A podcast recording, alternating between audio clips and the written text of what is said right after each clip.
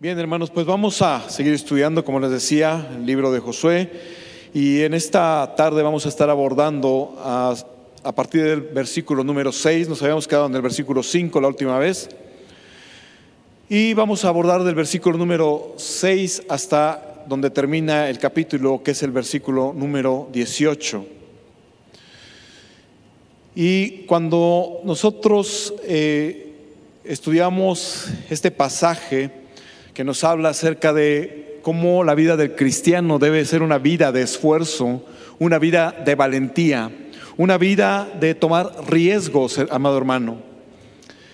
Y esta palabra eh, de repente se torna así como una plática motivacional, pero en esta mañana yo no quiero dar una plática motivacional. Yo lo que quiero es que el Espíritu Santo hable en nuestras vidas y nos haga ver en dónde tenemos que hacer cambios en nuestros corazones. Y la palabra de Dios, ¿verdad?, nos lleva a esa reflexión. La palabra de Dios nos lleva a tener un arrepentimiento de cómo estamos viviendo nuestra vida. La palabra nos lleva incluso a cambiar nuestro caminar en Cristo Jesús. La palabra, hermano, nos da y trae un nuevo pensamiento, trae un renuevo a nuestras vidas. Y la palabra transforma nuestras vidas, nos da una nueva forma de vivir. De tal forma que en el libro segundo de Crónicas, capítulo 34, número 26, versículo 26 y 27, podemos leer acerca de esto, ¿no?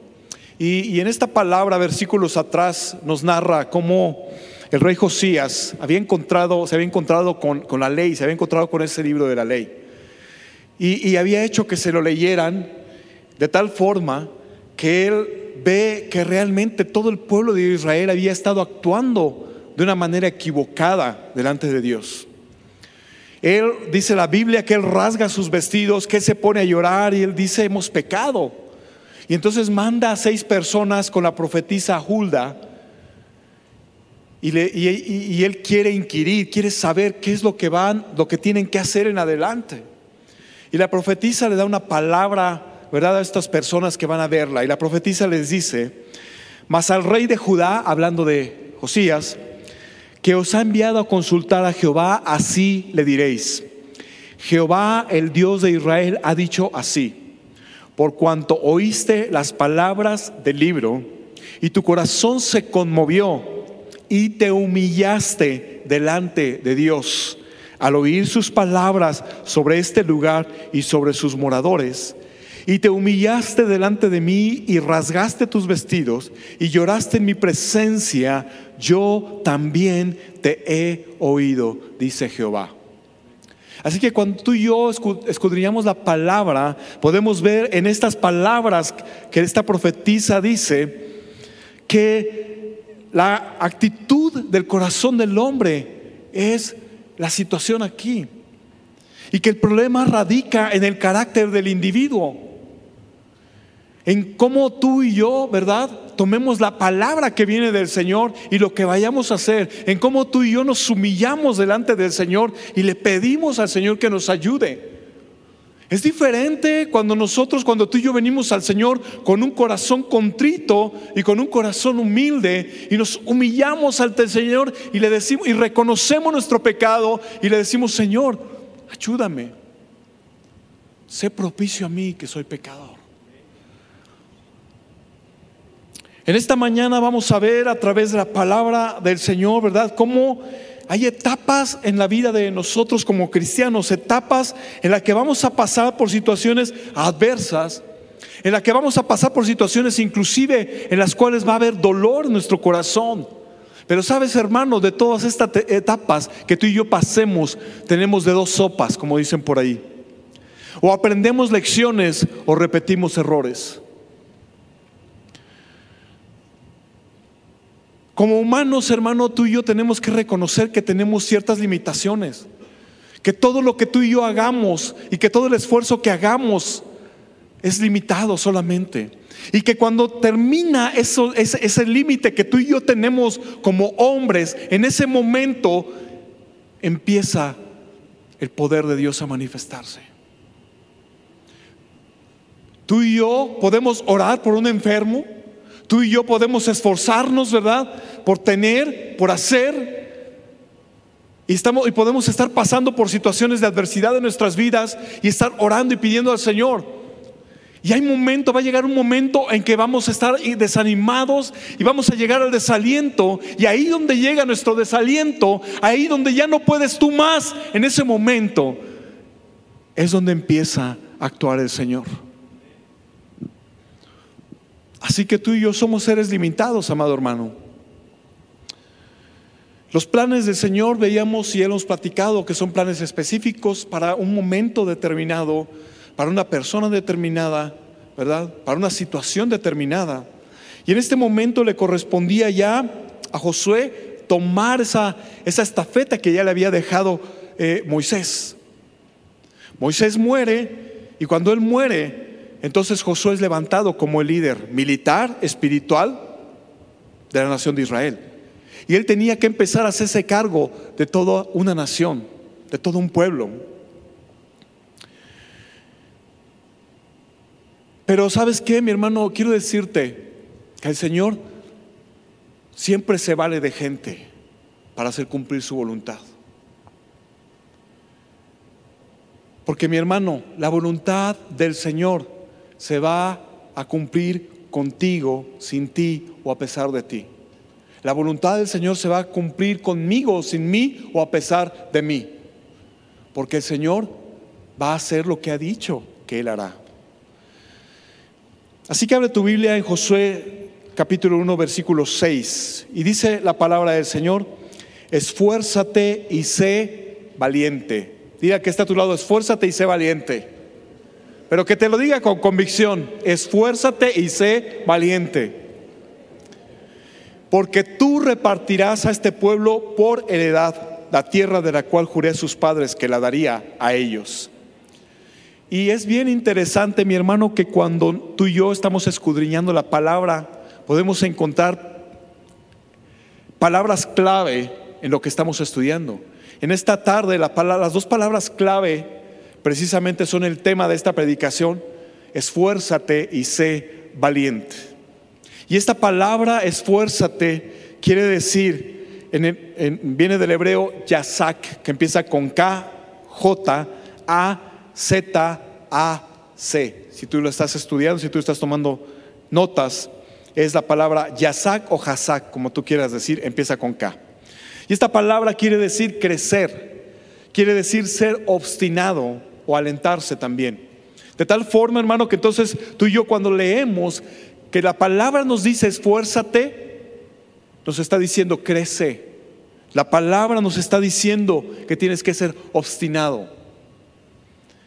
Y valiente viene del hebreo amatz con T de Tito y S de Samuel al final. Y que quiere decir estar alerta física y mentalmente. Entonces, cuando tú y yo estudiamos la palabra y vemos estas dos palabras, quiere decir que tú y yo debemos de ser obstinados en nuestra vida espiritual. Y que además de eso nosotros tenemos que estar alertas en todo momento. ¿Sabes? Porque el enemigo te pone pensamientos, porque el enemigo, dice la palabra, que el enemigo está buscando a quien devorar.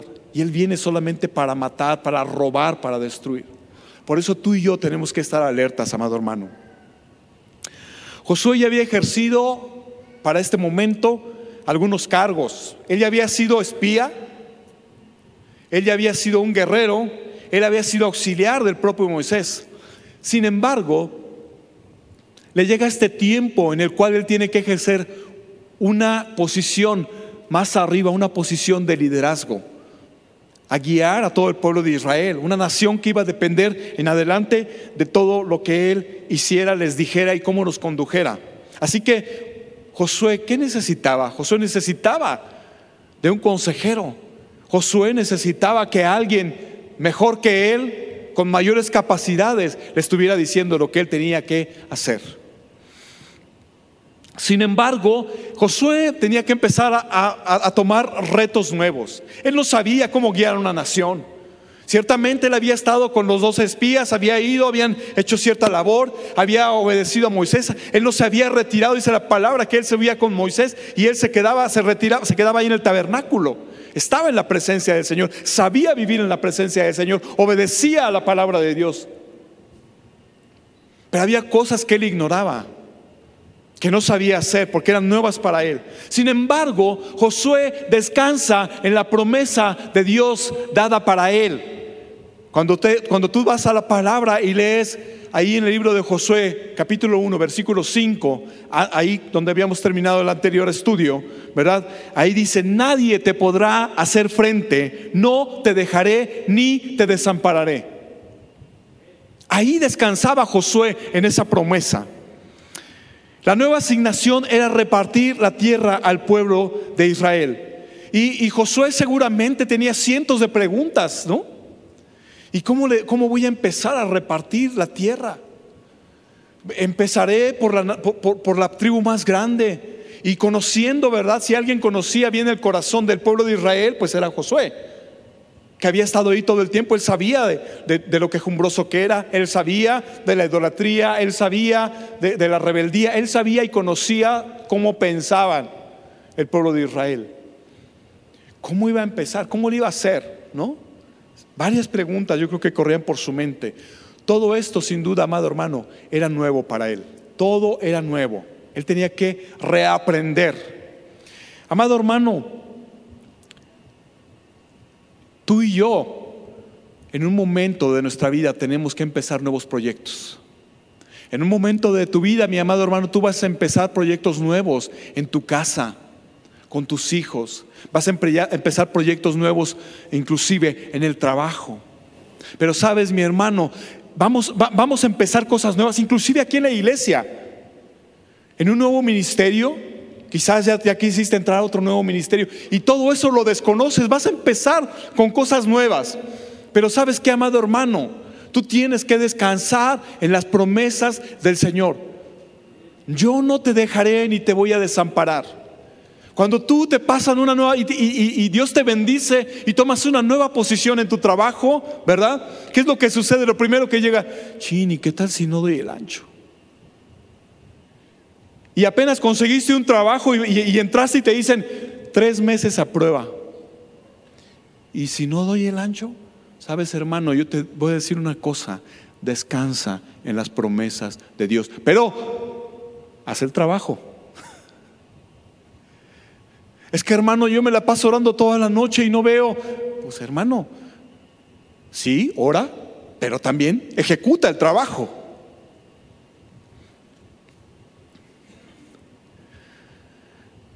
Aleluya.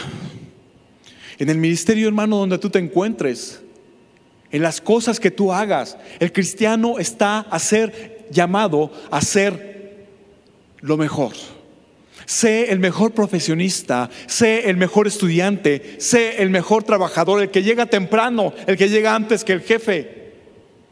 Sé el mejor en todo lo que tú hagas. Hace unas semanas, amado hermano, hablamos de atrevernos a cruzar el Jordán. Ahora ya lo cruzamos. No, nos quedamos estancados. ¿Qué más sigue? Vienen nuevos retos, vienen nuevas cosas. Y seguramente con estas nuevas cosas van a venir pruebas. Seguramente con esto van a venir luchas. Pero amado hermano, cada vez que venga todo esto, tú y yo tenemos que esforzarnos y ser valientes. Porque esas pruebas y esas luchas, lo único que están haciendo es moldear nuestro carácter. Y vamos a caminar y vamos a pasar por desiertos seguramente. Y vamos a pasar por pedregales. Y vamos a, caminar y pasar por caminos sinuosos, ¿verdad? Con curvas peligrosas. Vamos a, por todo eso. Pero la palabra de Dios tenemos que confiar. Cuando el Señor nos dice, Proverbios 24, 16, que el justo cae siete veces. Pero de todas esas se vuelve a levantar. No se vale quedarse estancado. Ya la regué, ya hice algo que estaba mal, pero me vuelvo a levantar en el nombre de Jesús y sigo adelante. Lo peor que puedes hacer es quedando, quedarte ahí y conmiserándote de ti mismo, de cómo te está yendo.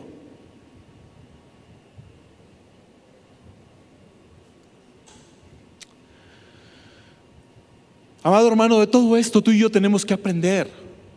Y, hay una lección bien dura que tú y yo tenemos que aprender, que sin quebrantamiento no hay crecimiento. Sin quebrantamiento no hay. Dile que está al lado. Sin quebrantamiento no hay crecimiento. ¿Quieres crecer? ¿Estás dispuesto a eso? Vas a ser quebrantado. Todos los hombres que vemos en la Biblia, los hombres de Dios, fueron quebrantados en algún momento y después de que fueron quebrantados, el Señor los sacó y los puso en otras posiciones más altas, en posiciones de influencia. Moisés tuvo que cruzar un desierto, tuvo que pasar noches frías en ese desierto y también cuidando las ovejas de su, de su suegro Jetro. Y durante ese tiempo, muy seguramente, ¿verdad? Moisés tenía muchas cosas en su corazón. Recordemos cómo había salido Moisés. Había tenido que huir de, Egipto porque él había matado a un egipcio y lo habían descubierto, le habían caído. Y Moisés seguramente durante ese tiempo en su corazón, en su mente, él iba divagando y pensando, híjole, este, este triste, triste egipcio se lo merecía, estaba maltratando a mi pueblo. Pero sabes, el Señor estaba trabajando en el corazón de Moisés durante ese tiempo. Podemos ver al, Señor ahí viendo cómo estaba Moisés y el Señor diciendo, ay Moisés, todavía falta más cocimiento. Y el Señor sigue esperando, sigue mandándole la prueba a Moisés, Moisés, y tiene que ir aprendiendo y tiene que doblegar su espíritu, porque Moisés había aprendido en las mejores escuelas. Moisés era un guerrero. Moisés dependía del palacio y comía del palacio y estaba en el palacio y dormía en el palacio y ahí estaba, tenía lo mejor de lo mejor. El Señor le tenía que quitar todo lo que él traía en su mente para poder empezar a trabajar ahora sí con Él y darle la labor para la cual Él le estaba llamando. José, otro que tuvo que ser quebrantado, porque sin quebrantamiento no hay crecimiento. Y podemos ver a un José, ¿verdad? Un José que, que, seguramente era el hijo de papi, que seguramente era, era, era el junior, ¿verdad? Y, que dice la palabra que en una ocasión su papá le, compró ahí en el Palacio de Hierro una, una túnica de colores, ¿no? Una, que, además cuando se, hacía así, volaba, ¿no? La túnica. Miren, miren lo que me compró mi papi, ¿no? Salía con sus hermanos.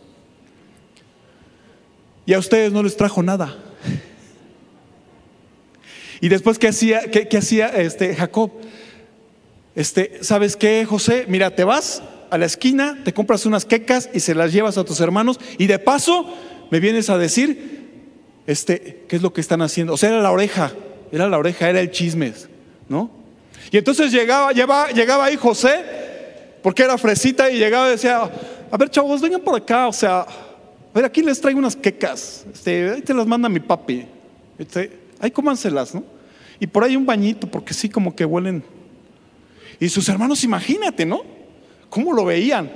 O sea, sus hermanos decían, híjole, me lo tengo que agarrar.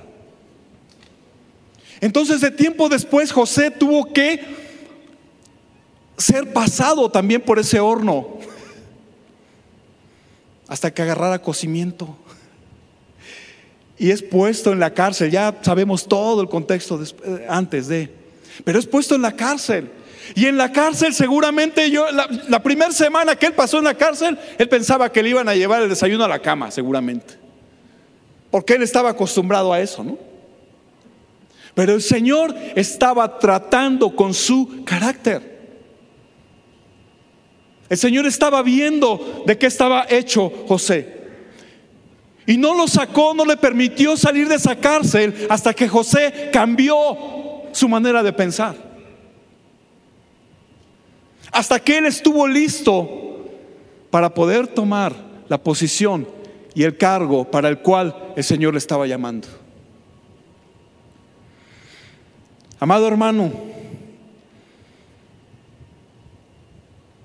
lo mismo pasa en nuestras vidas. Y para Dios, para el Señor no hay atajos, hermano. El Señor te va a llevar por ciertos caminos en los cuales va a probar tu fe, en los cuales va a que quiere saber tu carácter, de qué estás hecho, hasta dónde vas a llegar. Y el Señor te va a llevar a tiempos de aflicción. Y tu meta está allá. Y el Señor te va a llevar aquí a tiempos de aflicción.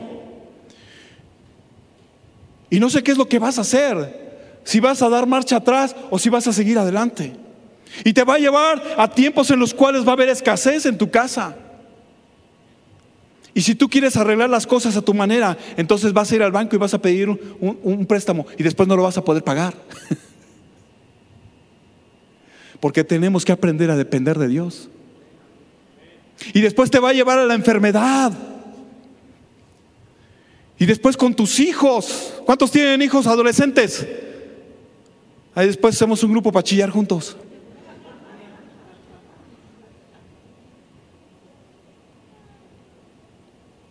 Y entonces, ¿qué es lo que haces? Ah, pues tengo un hijo adolescente. Ah, pues se lo, mira, ¿sabes qué? Vamos a meterlo en una escuela militarizada. Ahí para que aprenda. Ah, no, mira, ¿sabes qué? Vamos a meterlo en una escuela a tiempo completo. Ahí le dan de comer y todo, ya nos lo entregan a las 5 de la tarde. Y mira, ya nosotros, de apechito no leo.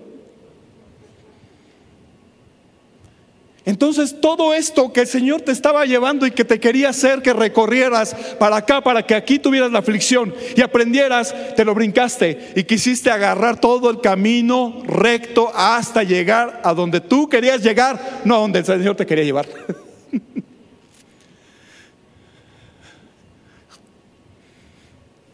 Si me entiendes, hermano? más bien si me explico. Para el Señor no hay atajos. Tú y yo queremos tomar atajos, pero los tiempos del Señor son diferentes. Nosotros queremos todo en la olla express. Ah, quiero mis palomitas. Señor, dame, eh, dame paciencia, pero dámela ahorita, ¿eh? Todo lo queremos rápido. Vivimos en una sociedad que así vive. No, con el Señor las cosas tienen su tiempo. Por eso de repente cuando llega, oye, te, préstame dinero porque me están vendiendo un carro y, la verdad que se me va a ir la oportunidad, me lo están dando súper barato. Hermano, siempre, siempre que veas cosas que vengan así a tu vida de rápido, no las tomes.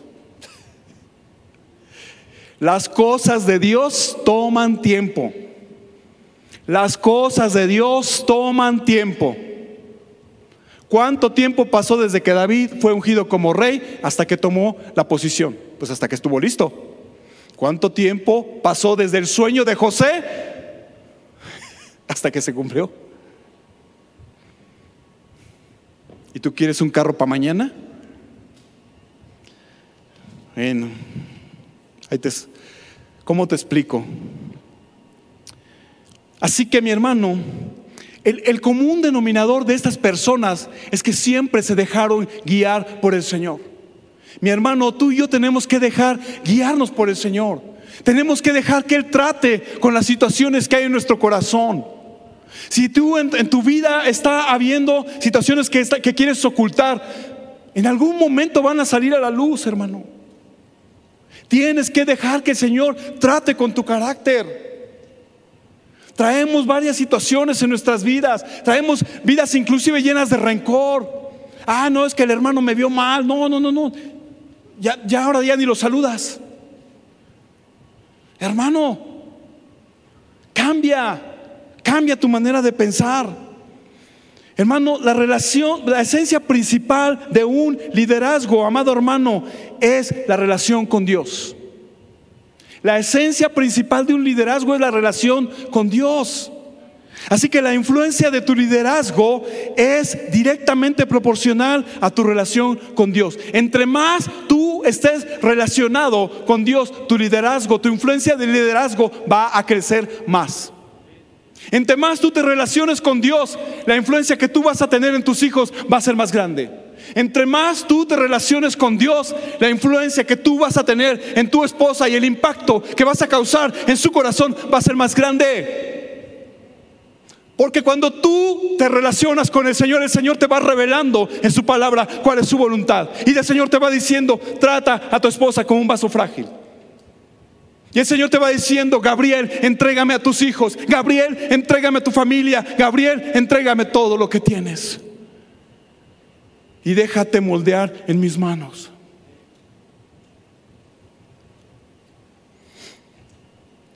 Hoy en día, ¿verdad? Mucha gente cree y la sociedad inclusive les llama líderes a personas que están en un lugar de eminencia. Pero el liderazgo no es solamente estar en un lugar de eminencia, ese es un lugar, una posición de liderazgo, pero no es liderazgo, esa persona no es un líder. Porque ese tipo de líderes muchas veces los que lo que están buscando es satisfacer su egocentrismo. Son personas que, que trabajan para sí mismas. Son personas que lo único que quieren es generar riquezas. Pero amado hermano, el liderazgo bíblico no opera bajo esos pensamientos egoístas. El liderazgo bíblico ve las necesidades de los demás. El liderazgo bíblico no busca ganancias deshonestas. El liderazgo bíblico no busca posiciones. El liderazgo bíblico lo que busca es hacer crecer a los demás. Cuando nuestros pastores entran aquí y suben esta plataforma, ahora que estuvimos en dimensiones, ¿cuál fue el, propósito? ¿Que diéramos dinero? El propósito fue que tú y yo creciéramos.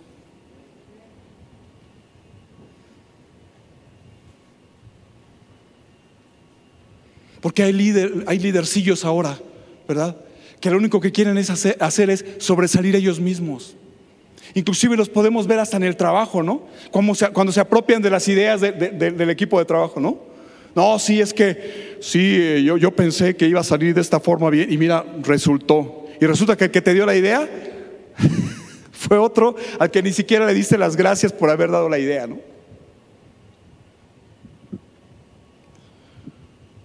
Esa clase de líderes tiende a desaparecer, mi hermano, porque un líder tiene que ser confiable.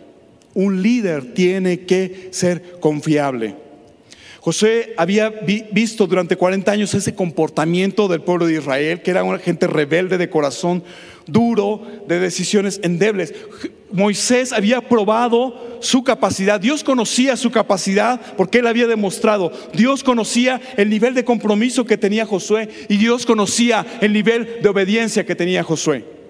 De la misma forma, hermano, el Señor nos alienta para que tú y yo seamos obedientes a su palabra, para que tú y yo crezcamos y estemos alertas física y mentalmente. Dios te escogió, amado hermano, porque vio algo en ti.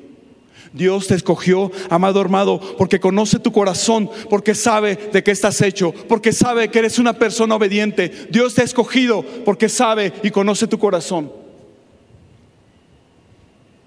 Y por eso estás aquí. Porque si no, seguramente estarías en el cine, estuvieras en el parque, no lo sé. Josué 1 de 7 al 9 dice, solamente esfuérzate y sé muy valiente para cuidar de hacer conforme a toda la ley que mi hicieron Moisés te mandó. No te apartes de ella ni a diestra ni a siniestra para que seas prosperado en todas las cosas que emprendas. Nunca se apartará de tu boca este libro de la ley, sino que de día y de noche meditarás en él para que guardes y hagas conforme a todo lo que en él está escrito, porque entonces harás prosperar tu camino y todo te saldrá bien. Viendo estos dos versículos, amado hermano, lo que podemos nosotros visualizar aquí es que la gente erróneamente piensa que el éxito llega a la vida del hombre como resultado de hacer negocios que generen dinero, que generen ganancias. Piensan que el éxito viene a través de recibir reconocimiento público. Piensan que el éxito viene a través de ocupar puestos de eminencia en empresas. Pero amado hermano, viendo esto a la luz de la palabra de Dios, Josué nos demuestra que el éxito no se alcanza con ninguna de estas tres aseveraciones que acabamos, que acabamos de decir. El éxito se abarca y llega como resultado de nuestra obediencia al Señor. ¿Quieres tener una familia exitosa? Obedece al Señor. ¿Quieres tener un trabajo exitoso? Obedece. El Señor te dice, tenemos que obedecer a nuestras autoridades. Y no solo las eclesiásticas, las autoridades también en el mundo. Al policía, a los hermanos que están afuera y que te dicen, estacionate aquí, es una autoridad. A tu jefe, al que no quieres y que soy mugre viejo. Lo tienes que obedecer. ¿Quieres tener una, una estancia exitosa y, salir exitoso en todo lo que hagas, obedece al Señor. Es simple. Es simple, mi amado hermano.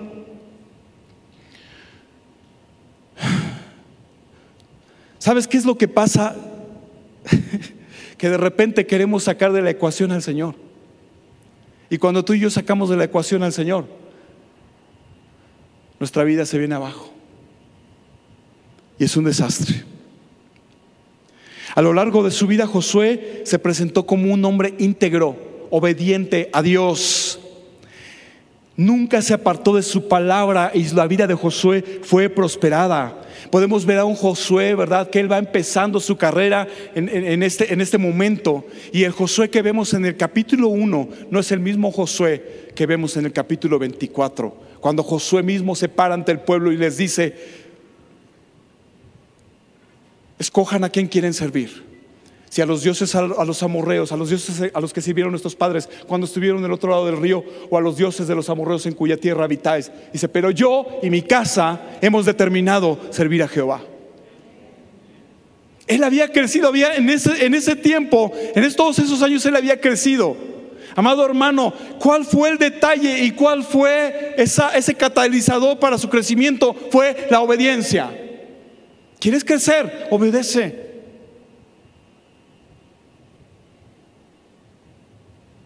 En lo poco fuiste fiel, sobre mucho te pondré. A lo mejor ahorita lo que tienes es, no sé, cuál sea tu trabajo. Pero yo he visto gente que ha crecido en sus trabajos. Gente que entró, a lo mejor, no sé, no tenía estudios, se puso a estudiar, se preparó, siguió buscando al Señor el Señor le fue llevando y se dejó guiar. Y el Señor le llevó a tener otras posiciones, posiciones de influencia. ¿Por qué? Porque se dejó moldear por el Señor. Es curioso, amado hermano, cómo eh, Josué, ¿verdad? Está a punto de cruzar el Jordán. Y, tú y yo pensaríamos, bueno, entonces ahorita que, están a punto de, de cruzar el Jordán, el Señor les tenía que haber ordenado que se prepararan para la batalla. Pero la palabra no le dice eso, la palabra le dice, Josué, esfuérzate y sé valiente para obedecer toda la ley que mi siervo Moisés te mandó. Y cuando la palabra te dice que obedezcas toda la ley, toda la palabra es toda. Hermano, no, no, no, son chiles ni tomates en donde vas y escoges los que, los que te gustan y los que no te gustan, ahí los dejas. La palabra de Dios es para cumplirla toda cabalmente. No puedes decir, ay, yo nada más escojo de Deuteronomio capítulo 28, nada más del 1 al 14 porque son las bendiciones. Del 15 en adelante, como son las, maldiciones, esas no. Hay hermanos que estamos en la época de la gracia, entonces yo nada más el Nuevo Testamento, el antiguo, pues no. Hermano, tenemos que obedecer a toda la palabra de Dios.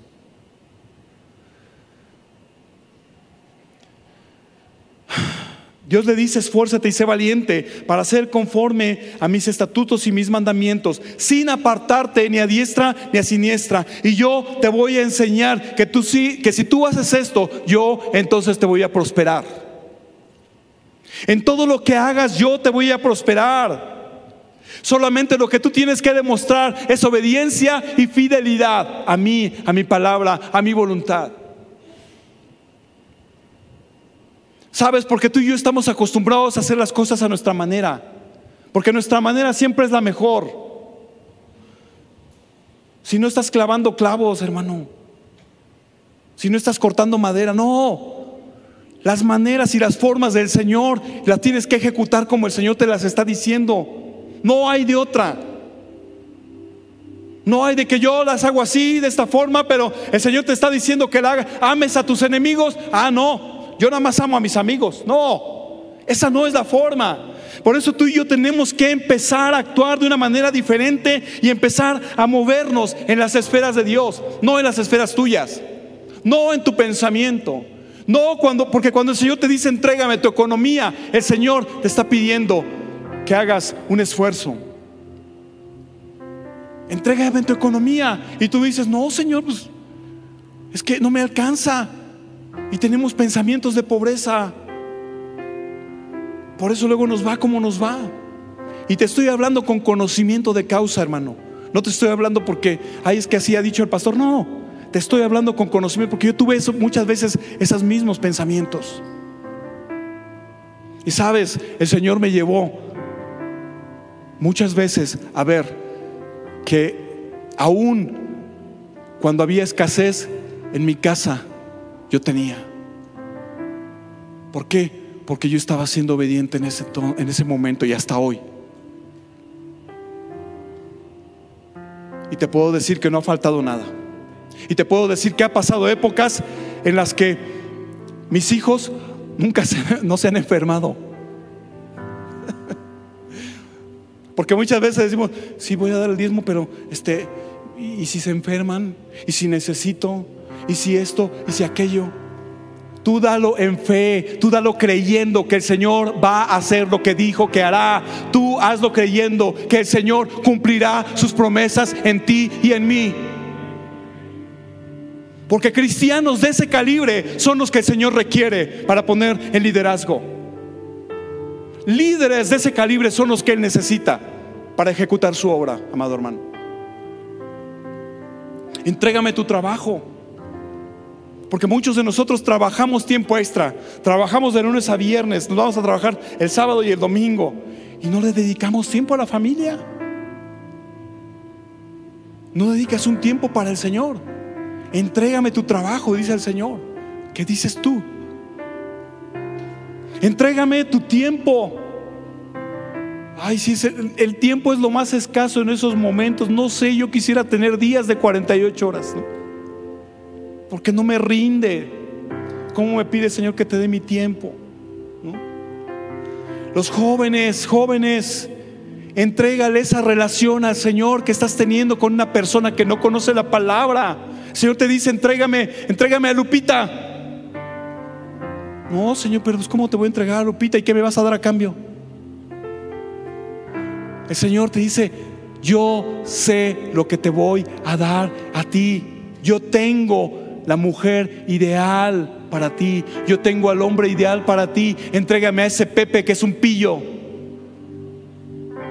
No, no, no, hermano, pero sí, hasta con sus ojos y con su mirada ministran mi vida.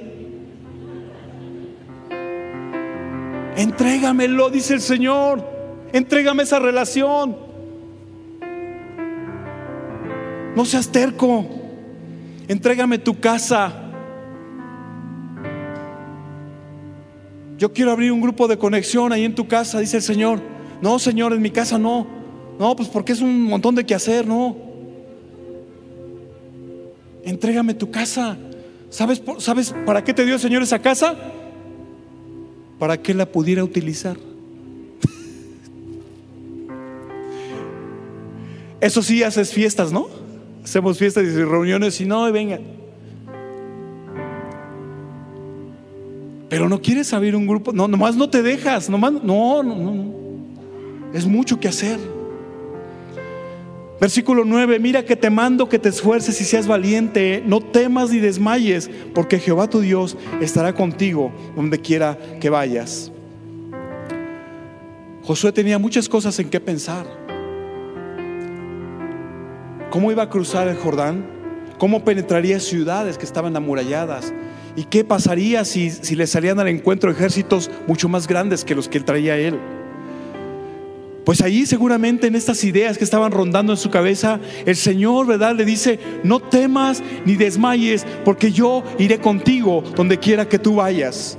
Y te voy a decir una cosa, porque muchas veces nos vamos por lo que vemos.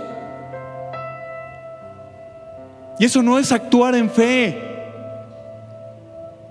El Señor le está diciendo a Josué, ¿sabes qué Josué? Yo te voy a guiar y no te voy a desamparar. Y no va a depender de que tú tengas un ejército muy grande de dos millones de personas. Y no va a depender, Josué, de que tú seas un gran líder. Y no va a depender, Josué, de que tú tengas unas espadas bien grandotas como las, de, las del gigante Goliat. Y no va a depender que tengas una gran estrategia. Y no va a depender de actitudes. Va a depender solamente de lo que yo diga.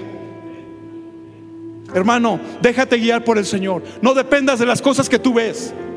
Las cosas que tú ves solamente son temporales. Las cosas que tú ves se acaban. Las cosas que tú ves son limitadas. Las cosas que el Señor te quiere mostrar y las cosas que el Señor te quiere dar son cosas que ni siquiera te puedes imaginar, mi hermano hermano.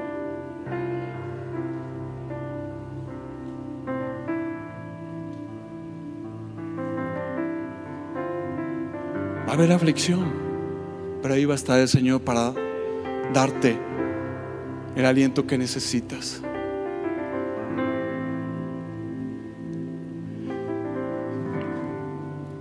Hace tres años, cuando fue el Dimensiones Pasadas, yo me acuerdo que me enfermé de la garganta y llegó el momento en que yo no podía ver con este ojo, se me fue la vista de, esta, de este ojo. Y yo dije, Señor, ¿qué voy a hacer? Tengo que mantener a mi familia, tengo que sacarla a flote. yo recuerdo que eh, un domingo estaba yo allí, me habían hecho ya exámenes, me habían puesto electrodos, me habían puesto así como tipo Robocop. Y, me pusieron electrodos por donde quiera y, y, estaban buscando cuál era, cuál era lo que estaba mal. Y me acuerdo que el pastor estaba predicando precisamente acerca de eso, ¿no? Cuando, cuando tú estás ahí y de verdad, siempre que me han pasado cosas así, siempre hay alguien que me da una palabra y digo, esta es para mí, yo la pesco. Y esa promesa es para mí y yo la pesco y me la apropio. Y me acuerdo que el pastor estaba predicando y decía, dice, te han dado un diagnóstico que es negativo y tú estás pensando que ya te vas a morir. Y esa palabra yo la pesqué. Y me acuerdo que el pastor iba pasando por allá atrás, estábamos en la cafetería. Y ella me pregunta, hermano, ¿cómo está? Y yo le abro mi corazón. Y ella me dice, ¿puedo orar por usted? Hermano, oró por mí. Desde hace tres años ni siquiera uso anteojos. Yo usaba anteojos para la computadora. Ahora veo más, ahora veo más allá de lo evidente. Así que cuídate. Después mi esposa estuvo muy enferma del corazón. 17 de julio del 2020 ya no la contábamos. En ese momento yo recibo una llamada de mi pastora también para orar por mi esposa. En ese momento en el que yo veía que entraba gente a su habitación, eh, gente entraba, gente salía, médicos, aparatos, y no sabía yo qué hacer. Y se la llevaron en ese momento porque ella solamente tenía 20 latidos por segundo, por minuto, perdón. Y también dije, Señor, ¿qué voy a hacer? Y en ese momento mis pastores oran por nosotros también. Después operan a mi esposa y ahí está mi esposa. Al siguiente año, gloria a Dios. Al siguiente año, este joven, que es mi hijo, se va a, este, a un evento de evangelismo. Se le ocurre subirse una patineta y se rompe la clavícula. Y le tuvieron que poner una placa de titanio. Y, otra vez, y dijimos, lo tenían que dormir totalmente. Y tú sabes que cuando lo duermen totalmente, a veces ya no regresan, ¿no? y, nosotros pues también descansando y había hermanos que nos llamaban, hermano, estamos contigo, hermano, estamos orando, infinidad de mensajes cuando mi esposa también estuvo mal, infinidad de mensajes. Sabes, hermano, yo he vivido en carne propia.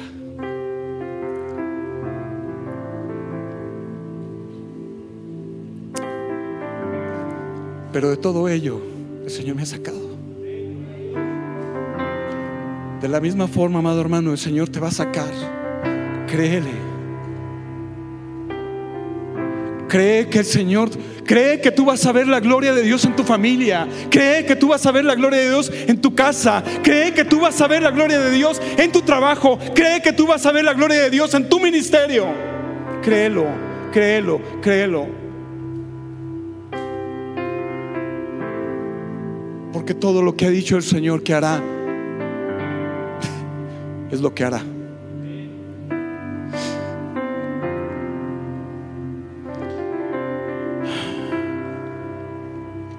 Ya ni voy a terminar.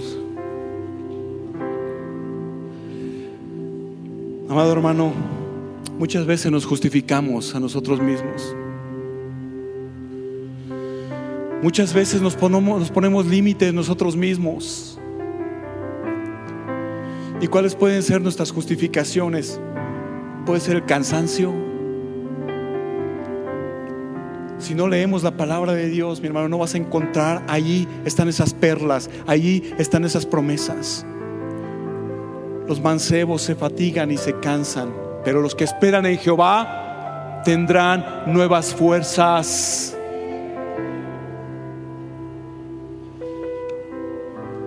No tengo tiempo. Hermano, la palabra de Dios te dice que hay tiempo para todo. Hay tiempo para todo, hay un tiempo específico para todo. Es que, hermano, tú me pides que yo esté temprano. Varones, cuando les decimos, hermano, te esperamos para orar. Es que es muy temprano, es el único día que me levanto tarde.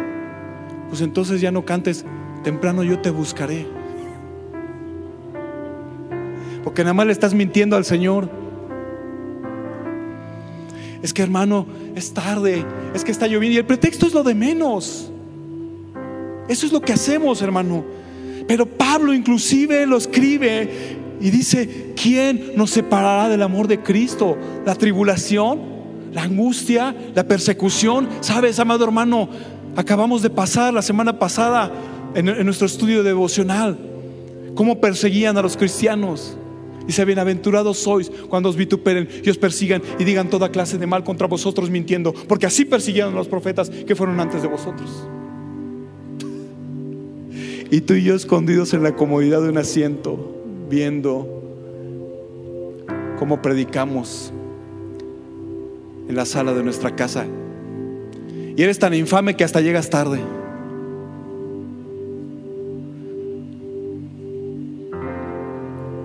¿Qué tipo de persona, hermano, quieres ser?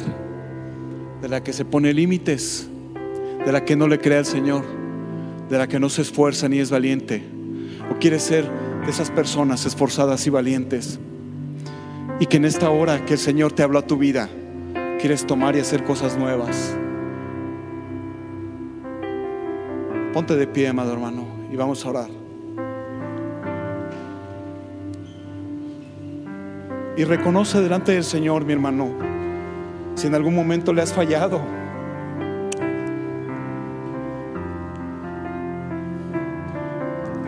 Es el tiempo, mi hermano. Es el tiempo de retomar lo que dejaste.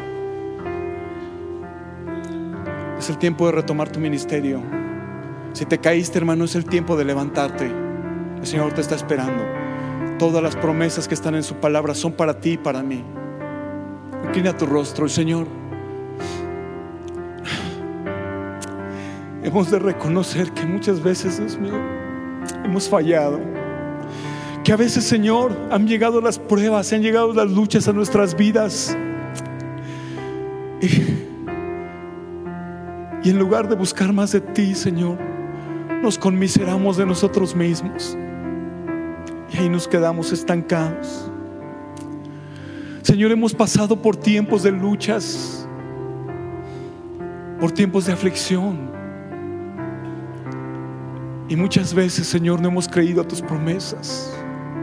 Muchas veces, Señor, hemos negado inclusive nuestra fe. Pero hoy, hoy te pedimos perdón. Hoy reconocemos, Señor, que te hemos fallado.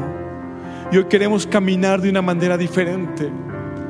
Queremos caminar en las esferas tuyas y en las perspectivas tuyas y en la manera tuya.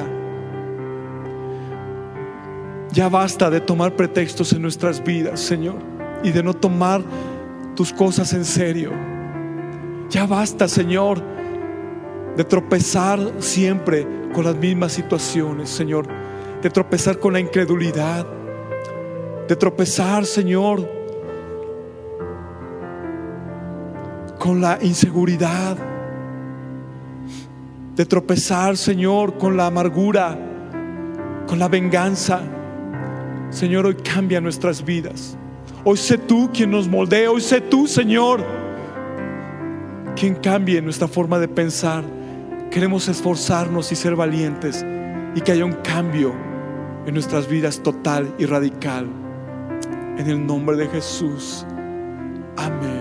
Apláudele al Señor en esta tarde.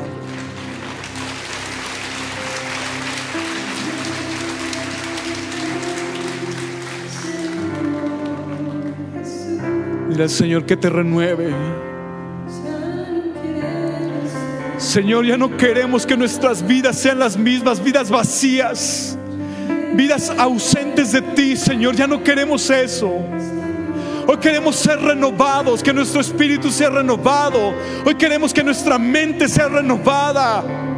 Hoy queremos renovar inclusive, Señor, nuestra amistad contigo, Señor. Aleluya.